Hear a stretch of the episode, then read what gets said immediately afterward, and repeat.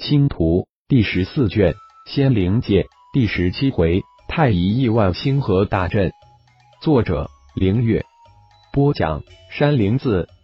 有了好一、幽离、势能、四灵、三小的加入，太乙阁的准备工作也不用浩然插手，一切按部就班的进行着。而浩然则以闭关炼气之名，关闭洞府，顺一顿出水月岛，前往上荒六赤岛。那里有近十万生擒的黑暗修炼者，还等着他去送往太一宇宙。六赤现在真是意气风发，好不威风。下面有三眼、四角、五灵三位曾经的手下，现在的师弟监督六赤岛各方面的建设，外有三十万狼牙大军驻守，三千万普通弟子，让整个六赤岛充满了生机。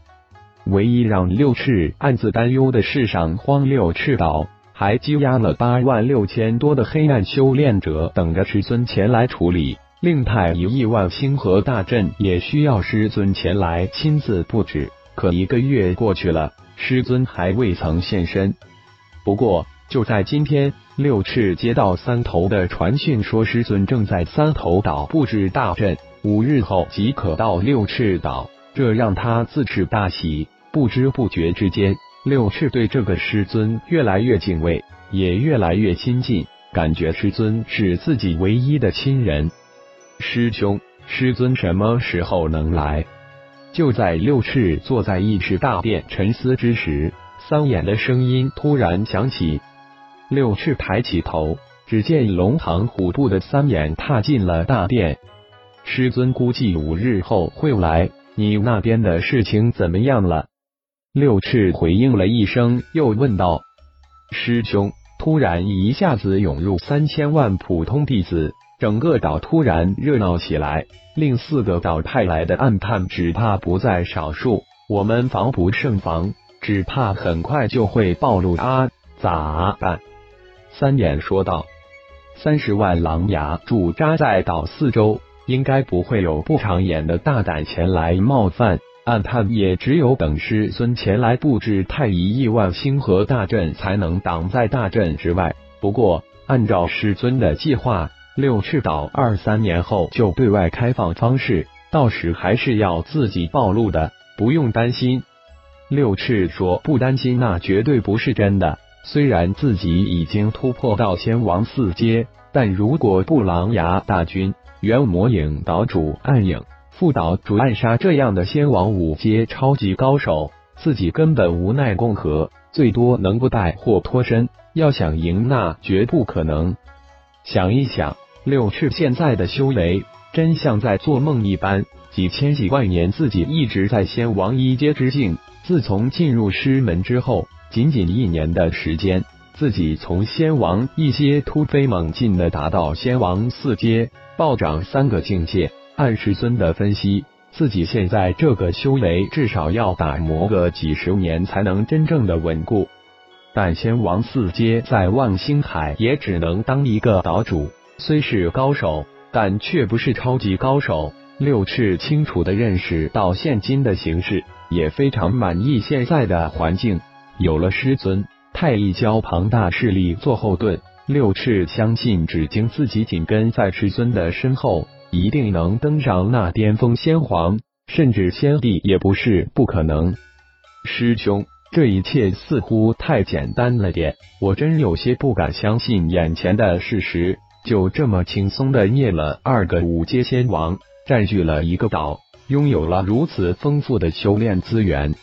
三眼看了一眼六翅，大是感慨的说道：“按师尊的说法，只是打了对手一个措手不及。”没有如此容易占据一个岛，该来的一定会来。我们现在要做的就是快速布置好太乙亿万星河大阵，努力提升修为，强者为尊，到那里都是真理。六赤思索着师尊的说过的话，师兄的意思是说很快就会有大战了。三眼闻言兴奋的说道：“战斗才是最好的修炼之道，也是黑暗修炼者的必经之道。”很快，我们要做的就是守住六赤岛，再寻找机会发展。太乙教有六十多亿弟子，现在出来的才五千万。我们太乙教需要大量的修炼资源，需要占领大量的岛屿，因此战斗那是绝对少不了。等着吧，三眼也将成为一岛之主。六翅眼中充满渴求的光芒。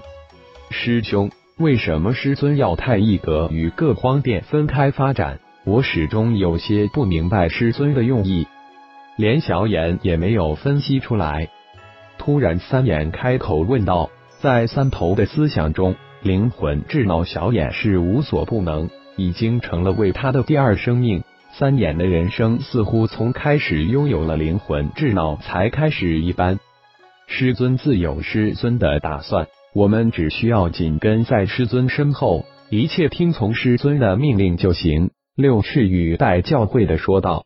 “嗯。”小眼也是这么说的，师兄，你这句话不会是你的小六说的吧？三眼笑道：“滚你的吧！”六翅似乎被人接了短，笑喝道：“五天的时间似乎弹指而过。”浩然在三头岛上布置完太乙亿万星河大阵后，立即前往六翅岛。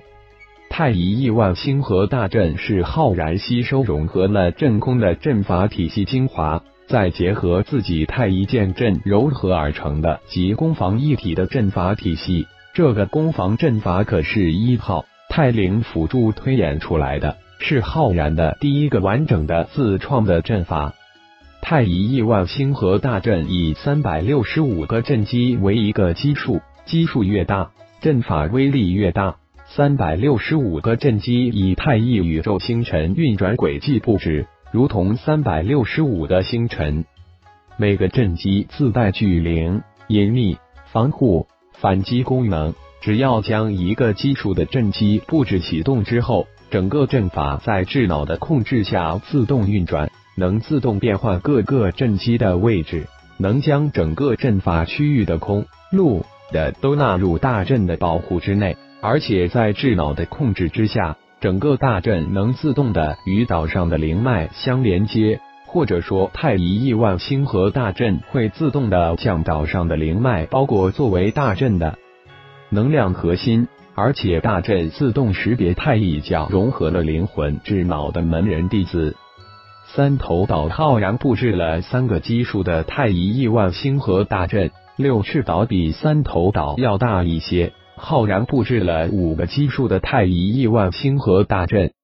太乙亿万星河大阵分为外围阵区、内围阵区、中心阵区。外围阵区域具有阵法的防护防御功能，内围阵区域具有防护防御攻击功能，而中心阵区域则具有阵法的全部功能。大阵是一个自动运行的智能阵法体系，融合了一个简版的灵魂智脑。当三头岛、六翅岛的太一亿万星河大阵启动后，其实整个岛的所有事物都在其监控防护之下，而且每一个大阵都会与太一宇宙中的太灵直接连接。启动了大阵的三头岛、六翅岛，一切都在太灵一号浩然的掌控之中。无论是三头岛、六翅岛，都有多处灵脉。大阵启动后，会自动将岛内最大的一处灵脉作为大阵的核心能量源。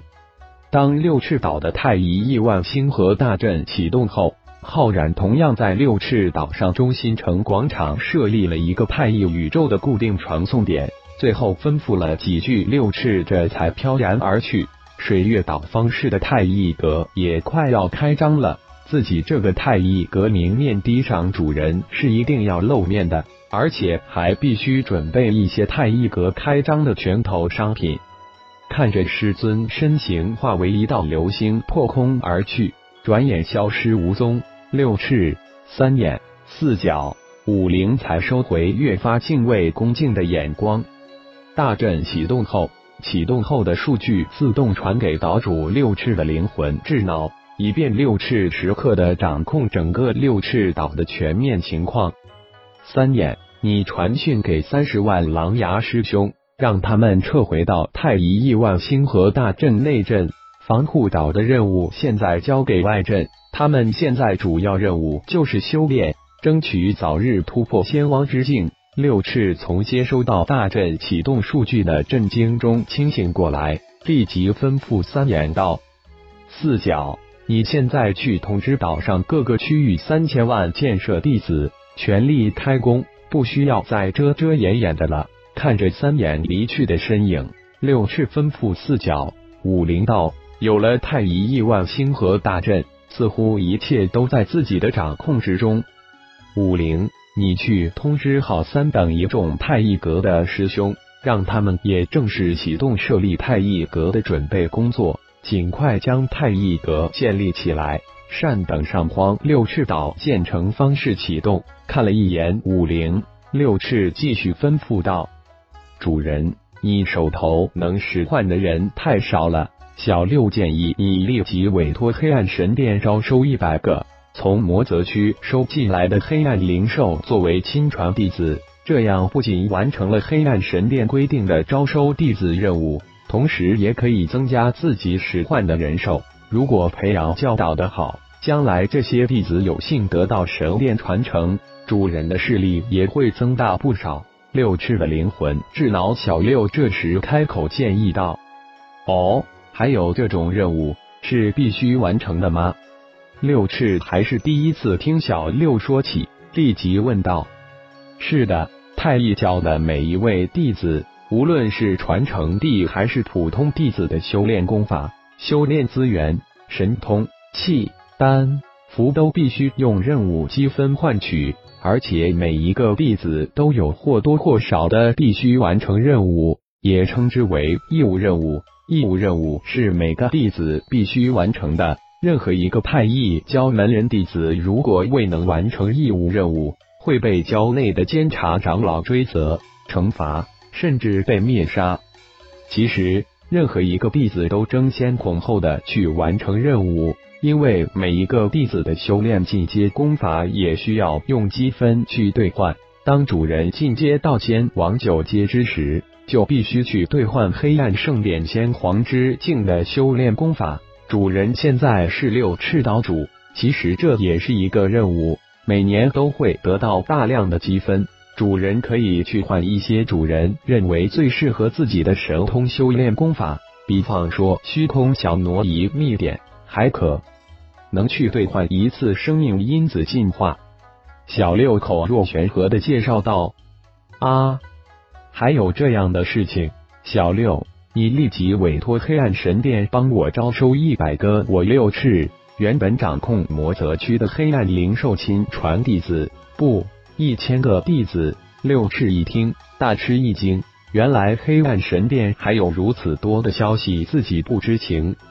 小六，你再仔细讲一下我们太一教的各方面情况及黑暗神殿的各方面情况，以免我不知情的情况下违反了教规殿规。六翅再一次吩咐小六道：“主人，你根本不用担心，小六是主人的智能管家，会在适当的时间提醒或建议你。”小六笑着回答道：“而且给主人招收弟子的任务，我刚刚已经发布了。现阶段主人只适合招收一百个弟子，每一个弟子每五年考核一次。”如果达不到教规或变规，主人会被扣除积分或是被惩罚的。因此，以主人现在的资源及精力，只适合招收最多一百个弟子，多了反倒会拖累主人你的修炼。